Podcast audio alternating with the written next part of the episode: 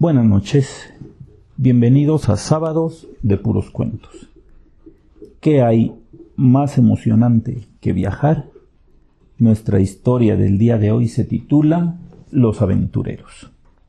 Estamos en el popular programa de televisión El Juicio de la Historia, con su presentadora Katy Robles al frente. Como ya es costumbre, el auditorio está a reventar. Hmm, seguimos siendo el número uno en el rating y creo que lo seremos por muchos años, piensa la guapa chica con una sonrisa. Su vestido azul cielo contrasta con sus altos tacones de color rojo. Con un amplio cinto blanco, parece más una bandera que una presentadora. No le importa. Siempre le ha gustado llamar la atención y ser el centro del programa. El director de cámaras le hace una señal con la mano y ella, ajustándose el vestido, toma el micrófono y su profesional sonrisa aparece en espera de que la señal de que el programa ha comenzado. Tres, dos, uno. Ahora le dice el director y ella ve cómo el anuncio de que se está grabando se enciende en la pared enfrente de ella. Hola, mis queridos amigos. Bienvenidos a un programa más de El Juicio de la Historia, que en esta ocasión ha decidido invitar a los aventureros más famosos de la literatura mundial. Una salva de aplausos sale del público que espera ansioso la aparición de los invitados de esta noche. El primero de ellos, el náufrago más famoso de la literatura inglesa y quizá mundial, creado por Daniel Defoe en 1719, recibamos con un aplauso al célebre Robinson Crusoe, un nutrido aplauso acompaña la entrada de un hombre en sus treintas, ataviado de manera muy singular. Lleva una camisa deshilachada, remendada y cosida muchas veces, unos pantalones que le llegan a la rodilla también desgarrados, unos zapatos hechos de corteza amarrados con unas lianas color café, en la cabeza su sombrero hecho con hojas de palmera y en la diestra un bastón de un grueso palo. Saluda al público con su ancha sonrisa. Su barba y pelo largo parecen no haber sido cortados uh, desde hace muchos años. Se sienta en un amplio sillón con un suspiro de agradecimiento. Nuestro segundo invitado, otro navegante, aunque quizá contemporáneo del primero, este naufragó muchas veces, no solo una. Nacido de la mente del genial Jonathan Sweet en 1723, recibamos por favor con un aplauso al médico navegante más famoso de la historia. Con ustedes el doctor Lemuel Gulliver. Otra vez los aplausos y algunos silbidos en calidad de apoyo de parte del público. Un joven alto, de cabellera larga, negra, con una cola de caballo y la piel muy blanca. Sus ojos verdes parecen echar chispas cuando mira directo a la cámara de anchos hombros, va vestido con una amplia camisa blanca que parece más una vela de un barco que una camisa, unos ajustados pantalones color café y altas botas de cuero. Nuestro amigo toma asiento al lado del primero y se saludan con la mano. Por último, no por eso menos importante, recibamos a un viajero que llegó más allá del mundo conocido en su época. Pupilo y protegido del gran Khan, debido a su sabiduría y arrojo, es nuestro único invitado que vivió realmente de 1254 a 1324, de nacionalidad italiana. Con ustedes, el gran Marco Polo. Otra salva de aplausos. Ok, ok. Ahora que estamos todos juntos, podemos comenzar nuestro programa. A ver, mi querido Robinson, dijo Katy, mirando a su extravagante invitado. Mm, ¿Me podrías decir quién es tu modista? dijo con una pícara sonrisa, lo que hizo que el público riera de lo lindo. A lo mejor otro cualquiera se hubiera ofendido, pero Robinson rió con ellos de buena gana. Esta vestimenta se la debo a dos factores. Primero, el naufragio en la isla solitaria donde el destino me aventó. Considere que la ropa que uso es la que alcancé a rescatar de los cadáveres de mis compañeros que arrojó la marea a la playa y la que pude encontrar en el interior del barco. Además, ¿cuánto le dura usted ese hermoso vestido que lleva? Piense en cómo se vería si fuera el único que usara por 28 años. Creo que luciría un poco diferente. Las risas del público le dieron la razón al náufrago. Tiene toda la razón, mi querido amigo. Y el segundo factor, Daniel Defoe. Él decidió que me iba a ver muy guapo así como estoy. Otra vez el público que parecía estar pasándosela en grande. Ah, así que estuvo 28 años en la isla, no lo sabía. ¿Qué nos puede platicar de esa experiencia estremecedora? La verdad, fue toda una vida. Claro, yo me acostumbré a viajar y no a naufragar como mi amigo Gulliver. Solo naufragué una vez, mi amigo. En el primer viaje al bordo del Antílope, cerca de Tasmania, contestó Gulliver con una sonrisa. ¿Y los otros? quiso saber Katy. El segundo desembarcamos en una isla en busca de agua. Ahí nos atacó un gigante que me hizo su prisionero. El tercero fuimos atacados por piratas y fui dejado a la deriva en una balsa cerca de la India. El cuarto y último, bueno, pues se amotinó mi tripulación, ya ve, no todos somos náufragos famosos como Robinson. Oh, qué interesante, pero ya llegaremos con usted, ya llegaremos. Por ahora, mi querido Robinson nos decía, mm, en una isla, ¿dónde? ¿En dónde estaba su isla? Era una isla en la desembocadura del Orinoco, entre Trinidad y Venezuela. Era hermosa, no lo puedo negar. Llena de vegetación y animales, con muchas palmeras y árboles, tenía un gran río que le cruzaba, de donde me abastecí de agua todos estos años. Si hubiera tenido compañía humana, por ejemplo, mm, ¿qué tal una linda chica como usted? Eso hubiera sido el paraíso.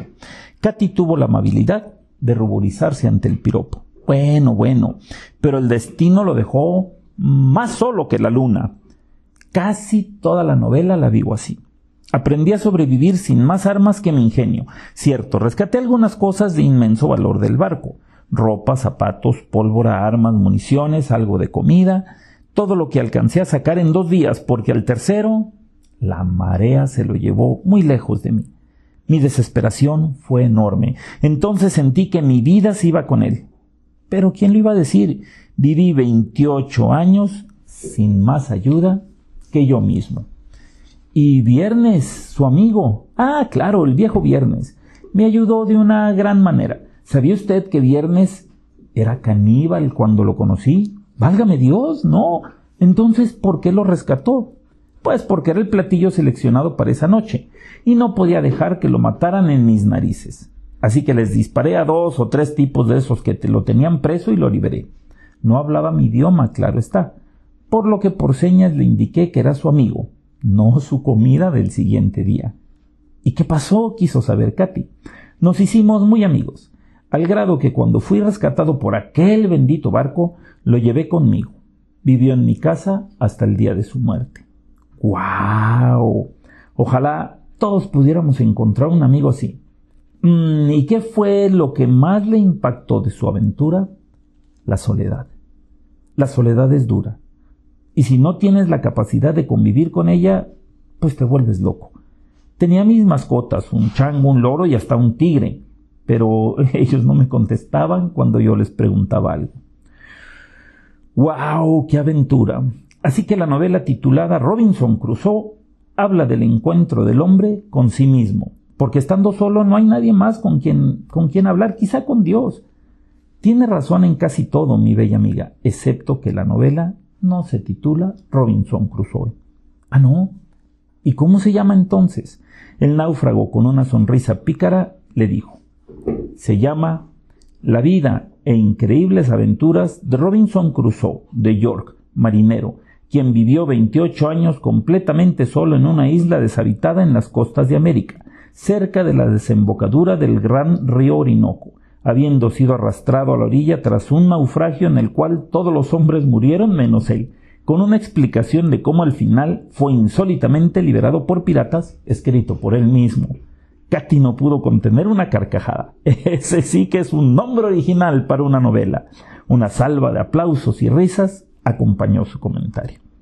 Ahora, mi querido Marco, ¿qué hay de su vida? Marco Polo, un joven de unos 25 años vestido con pieles y botas para la nieve, llevaba un hermoso puñal al cinto. De pelo negro y barba de candado, tenía los ojos verdes de una mirada intensa. Hola, Katy. Buenas noches. Bueno, ¿qué te puedo decir? Mi vida como comerciante me hizo viajar y ver maravillas que los hombres de mi tiempo ni siquiera soñaban que existían. Nací en una familia de comerciantes. Mi padre Nicolo Polo y mi tío Mateo Polo comerciaban en la ruta de la seda. Atravesaba Armenia, Persia y Afganistán, hasta llegar a Mongolia y China, en donde conocí al gran Kublai Khan, que era su emperador, y el cual me dejó a su servicio por 23 años. ¿Y por qué fue eso? quiso saber Katy. Le gustaba mi inteligencia, mi arrogancia ante sus decisiones. Decía que todos sus consejeros solo confirmaban lo que él les decía. Nadie se atrevía a decirle las cosas en su cara. Cuando nuestra comitiva llegó ante él, decidió que yo permanecería en la corte. Claro, mi padre se opuso. Solo tenía 18 años en aquel entonces pero al gran Khan no había quien le llevara la contraria cuando tomaba una decisión. Así que nos dio una opción, o era quedarme o la cabeza de los tres en una estaca. Al final fue lo mejor. Llegué a ser gobernador de la ciudad de Yangsu. Y ahí fue donde escribiste tu famoso libro de viajes. No, no, no, eso hubiera querido. Después de años y años con el Gran Khan, me fue encargada una importante misión llevar a Europa a la princesa Cocasín, que iba a contraer nupcias con un europeo. Por ser el único blanco en el país, a mí me fue encargada la misión. Estando en Venecia estalló la guerra contra Génova, nuestros antiguos enemigos. Sin saber bien por qué fui hecho prisionero y llevado a la prisión genovesa. En ella tuve la fortuna de conocer a Rustichello de Pisa, famoso escritor a quien le conté mis aventuras por China él decidió escribirlo en un libro que le llamó El Millone o El Millonario, que fue traducido a muchas lenguas siendo conocido después como los viajes de Marco Polo. Mm, ¿Y es cierto que el mismo Cristóbal Colón se inspiró en tu libro para su famoso viaje? Así es. Se encontró un ejemplar de Il Millone entre sus pertenencias. Imagínate la importancia de tus viajes en la historia, dijo Katy. Yo solo conté lo que me tocó ver, vivir. Si eso le sirvió a otros navegantes, me llena de dicha. Bien, ahora vamos contigo, mi querido doctor. El doctor Gulliver le sonrió con simpatía. ¿Qué desea saber, mi querida amiga? le dijo coquetamente. Eh, es cierto que su libro es más bien una crítica social que un libro de viajes y aventuras. Así es. Si pones atención a mis cuatro viajes, en cada uno de ellos se critica la sociedad de mi tiempo. Por ejemplo, en el primer viaje sufro un naufragio debido a una tormenta, como le pasó aquí a mi amigo Robinson. Pero el caso es que cuando me cansé de nadar y me daba por muerto, descubrí que podía pisar en el fondo del mar. Asombrado comencé a caminar buscando una playa cercana, pero lo hice por horas y horas sin encontrar nada. Cuando me daba por vencido, por fin, por fin vi una isla a lo lejos. Llegué más muerto que vivo y caí desmayado. Cuando desperté estaba sujeto por infinidad de sogas que me mantenían en el suelo por unos pequeños habitantes que no medían más de 15 centímetros. Me dicen que se llaman liliputenses y su ciudad Liliput. Cuando me presentan a su rey y prometo tener un buen comportamiento, soy liberado. Entonces me meto de lleno en los entresijos y problemas de la corte real. Si pones atención, los problemas de los liliputenses son exactos a los de la corte de Gran Bretaña. Pero en chiquito, eso quiere decir que los problemas del rey inglés son unas pequeñeces en verdad, como mis anfitriones, y la mayoría tiene consecuencias fatales. Ni cómo sales de Lilliput. No me lo vas a creer. Les ayudé a ganar una guerra contra sus odiados enemigos, los blefuscos, capturando a su armada. En la celebración tomo demasiada cerveza y estoy un poco mareado. Cuando se escuchan gritos horribles debido a un incendio del palacio, es la reina. Ella está dentro. Los intentos por sofocarlo son inútiles. Sin remedio la reina morirá. En llamas. Horrible. ¿Tú sabes lo que pasa cuando tomas mucha cerveza? Te dan ganas de orinar. Es lo más natural del mundo. Bueno, en ese momento tenía la vejiga del tamaño del mundo, por lo que para apagar el fuego Bueno, me oriné sobre la reina y su palacio. Una sonora carcajada se escuchó de parte de los asistentes. Pero ¿cómo se te ocurrió? dice Katy ocultando una sonrisa.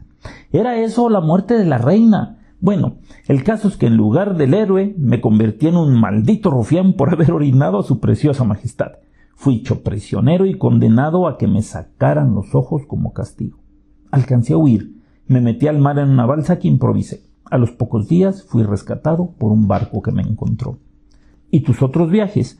Bueno, el segundo llegué a una tierra de gigantes. Medían 22 metros aproximadamente. El país se llamaba Brodgingan, en donde fui capturado por un enorme granjero que me lleva como regalo a su hija. Con ella entablo una buena amistad y estoy feliz, pero su avaricioso padre me vende a la reina de aquel lejano lugar, que me convierte en una especie de mascota que enseña a todos y me lleva con ella siempre. Al ser presentado con el rey, entablo una conversación en donde le platico cómo es la vida en las cortes europeas. El rey no está de acuerdo con el uso de los rifles y los cañones, son desconocidos por ellos. Aquí se critica el uso de la fuerza para predominar sobre otros pueblos, como lo hace Inglaterra. Para que la reina me pueda llevar a todas partes, me manda hacer una casa a mi tamaño, la cual es robada por un águila y soltada en medio del mar. Ahí soy nuevamente rescatado. En el tercero, llega una isla que vuela.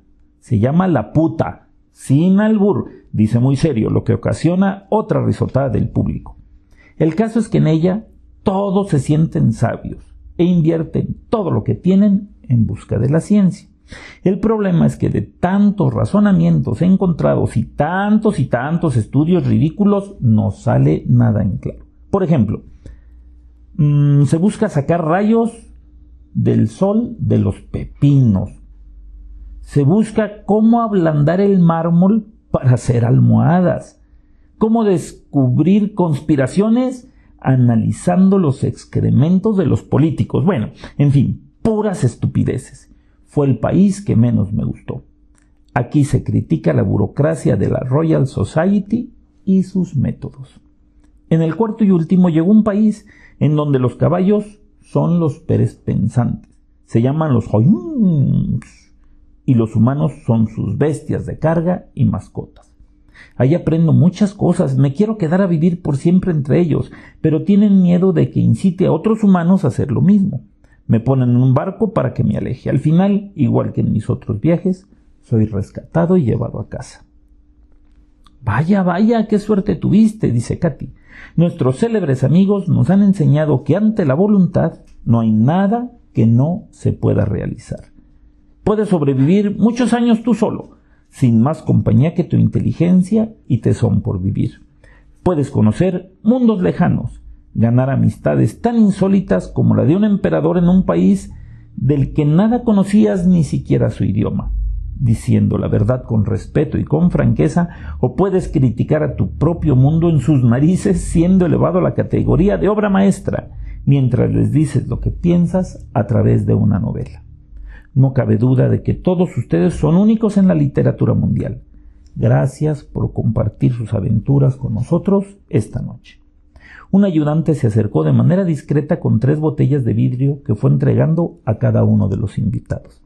Ya saben qué hacer, ¿verdad? dice Katy. Les agradecemos enormemente haber compartido sus vidas con nosotros. Esperamos volvernos a ver en otra ocasión. Uno a uno, Destapan las botellas y convirtiéndose en un fino humo de color azul, se introducen en ellas como genios de los cuentos de Alibaba. Luego las botellas son depositadas en un anaquel al fondo, donde hay gran cantidad de otras.